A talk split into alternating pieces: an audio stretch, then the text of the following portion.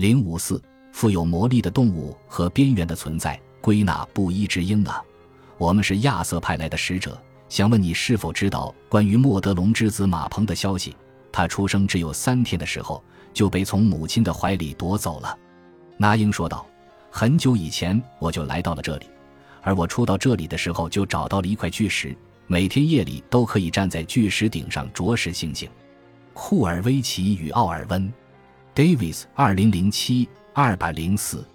凯尔特神话的基石是对神灵和精怪潜伏在人们周围每一个角落的感知。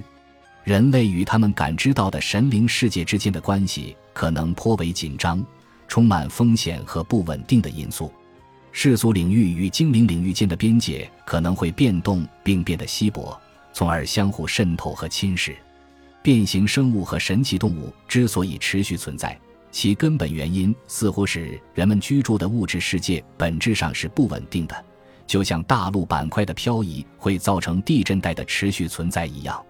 神灵干预人类生活的能力在凯尔特神话中占据着重要的位置。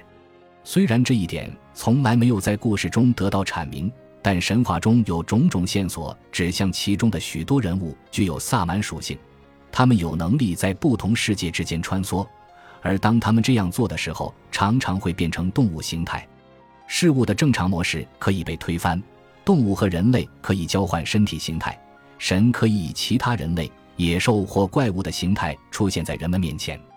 而女神们会在年轻的姑娘、成熟的女士和老妇人等各种形态之间转换。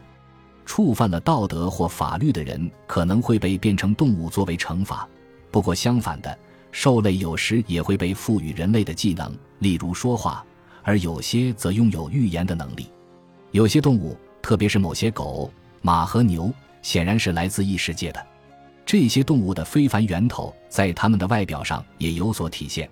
它们经常通体呈耀眼的白色或红色，或是有着白色的身体和红色的耳朵。中世纪讲故事的人会用类似动物的颜色这样的叙事设定，向观众传达魔法和幻术的概念，而故事的聆听者也必然熟悉这些被编码的信息及其含义。